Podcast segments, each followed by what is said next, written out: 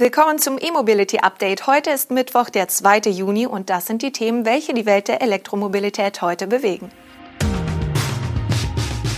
BMW i4 zum Marktstart in zwei Varianten. BMW iX wird ab November ausgeliefert. VW erwägt Börsengang des Batteriebereichs, Tesla will dritten Genehmigungsantrag einreichen und Porsche erwägt drittes Elektromodell. BMW wird seine Elektrolimousine i4 zunächst in zwei Varianten anbieten. Sowohl das Heckantriebsmodell mit hoher Reichweite als auch das sportliche Allradmodell mit M-Logo nutzen dabei dieselbe Batterie. Als Basismodell soll im November der BMW i4 E340 auf den Markt kommen. Das Elektroauto ist 4,78 Meter lang und zwischen den Achsen ist im Unterboden eine 83,9 Kilowattstunden große Batterie verbaut.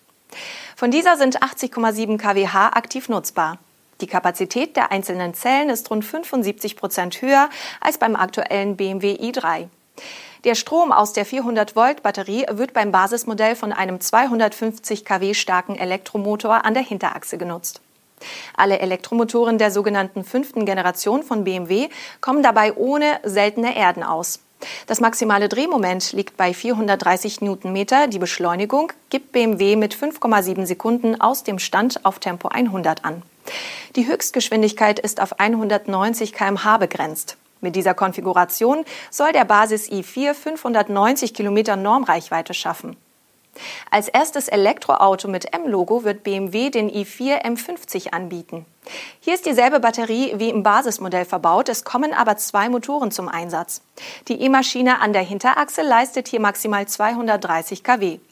Hinzu kommen die 190 kW der zweiten E-Maschine an der Vorderachse. Zusammen ergibt sich auf diese Weise eine M-taugliche Systemleistung von 400 kW, die aber nur im Sportboost-Modus anliegt. In den Modi Komfort, Standard und Sport sind es 350 kW. Der Standardsport auf 100 kmh ist mit den 795 Newtonmeter Systemdrehmoment in 3,9 Sekunden möglich. Kurz noch zum Thema Laden. Bei der DC-Leistung stehen nominell bis zu 200 kW in den Daten. Ein Ladevorgang von 10 auf 80 Prozent soll 31 Minuten dauern. Als Reichweite gibt BMW für den Allrad i4 übrigens 510 Kilometer nach WLTP an. Die Markteinführung beider Versionen soll im November beginnen. Preise wurden noch nicht genannt. Wir bleiben noch kurz bei BMW. Die Münchner haben auch zur Markteinführung des iX weitere Details genannt. Das Elektro-SUV soll weltweit ab November ausgeliefert werden. Zudem gibt es ein neues Topmodell der Baureihe. Bereits bekannt ist, dass BMW den iX zum Marktstart in zwei Varianten anbieten wird. Der EX X340 mit 240 kW Leistung wird in Deutschland zu Preisen ab 77.300 Euro erhältlich sein. Der EX X350 mit 385 kW startet bei 98.000 Euro. Wie BMW nun ankündigt, soll das Modellprogramm später um den iX M60 erweitert werden. Das Topmodell soll auf eine Systemleistung von bis zu 440 kW kommen und für besonders sportliche Performance beim rein elektrischen Fahren sorgen. Zur Batterie des iX-M60 macht BMW aber noch keine Angaben. Möglicherweise handelt es sich aber um den Speicher aus dem Allradmodell mit brutto 111,5 Kilowattstunden. Die maximale Ladeleistung liegt in dem Fall bei 200 kW und das DC-Laden von 10 auf 80 Prozent soll rund 35 Minuten dauern. Die AC-Ladeleistung liegt übrigens bei 11 kW. Um die Effizienz des Antriebs zu erhöhen, hat BMW für den iX eine adaptive Rekuperation entwickelt. Und für die Ohren wurde ein modellspezifischer Antriebssound gestaltet. Und noch ein Detail steht nun fest. Die Anhängelast des Elektro-SUVs liegt bei 2500 Kilo und überbietet damit jene des Tesla Model X. Volkswagen denkt über einen Börsengang für seinen neuen Batteriebereich nach. Dabei geht es nach den Worten von Technikvorstand Thomas Schmall nicht um einzelne Werke, sondern das komplette Zellgeschäft.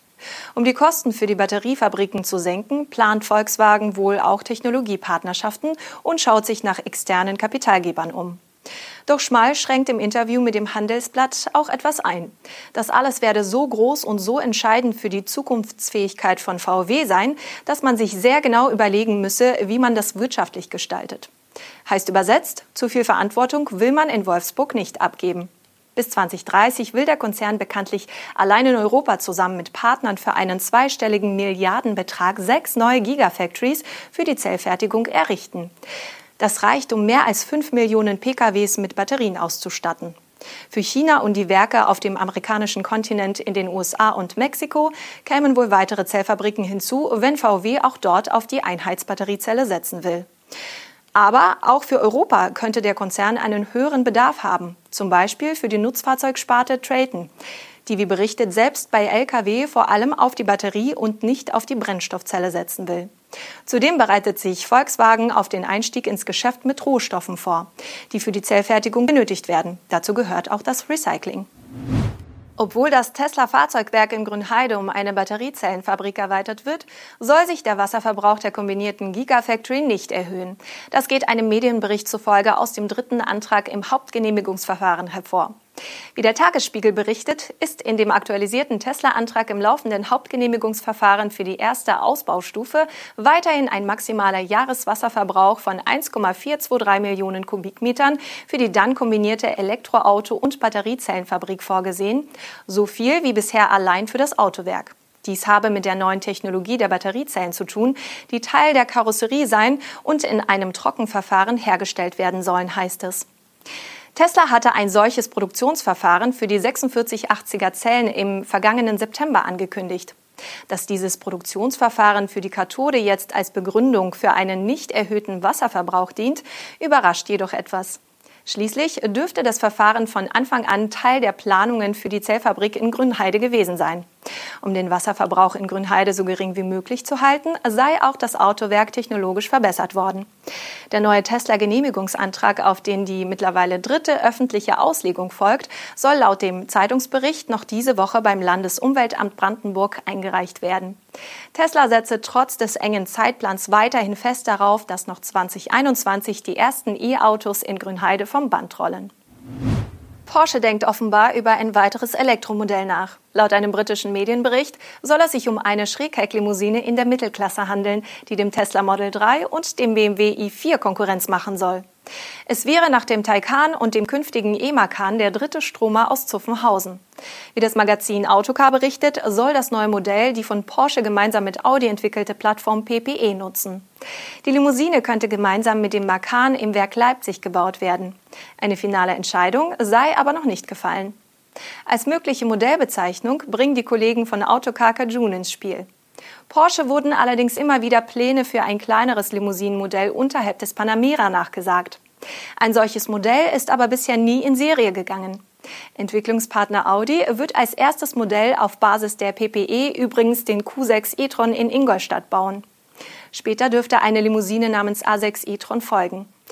Die kleinere E-Limousine von Porsche soll laut Autocar-Journalist Greg Cable aber noch unterhalb des A6 angesiedelt sein und eher einem A4 e-tron entsprechen. Als möglicher Startpreis werden 50.000 Pfund, also umgerechnet 58.000 Euro genannt. Das war unser E-Mobility Update am heutigen Mittwoch. Wir sehen oder hören uns morgen wieder. Tschüss.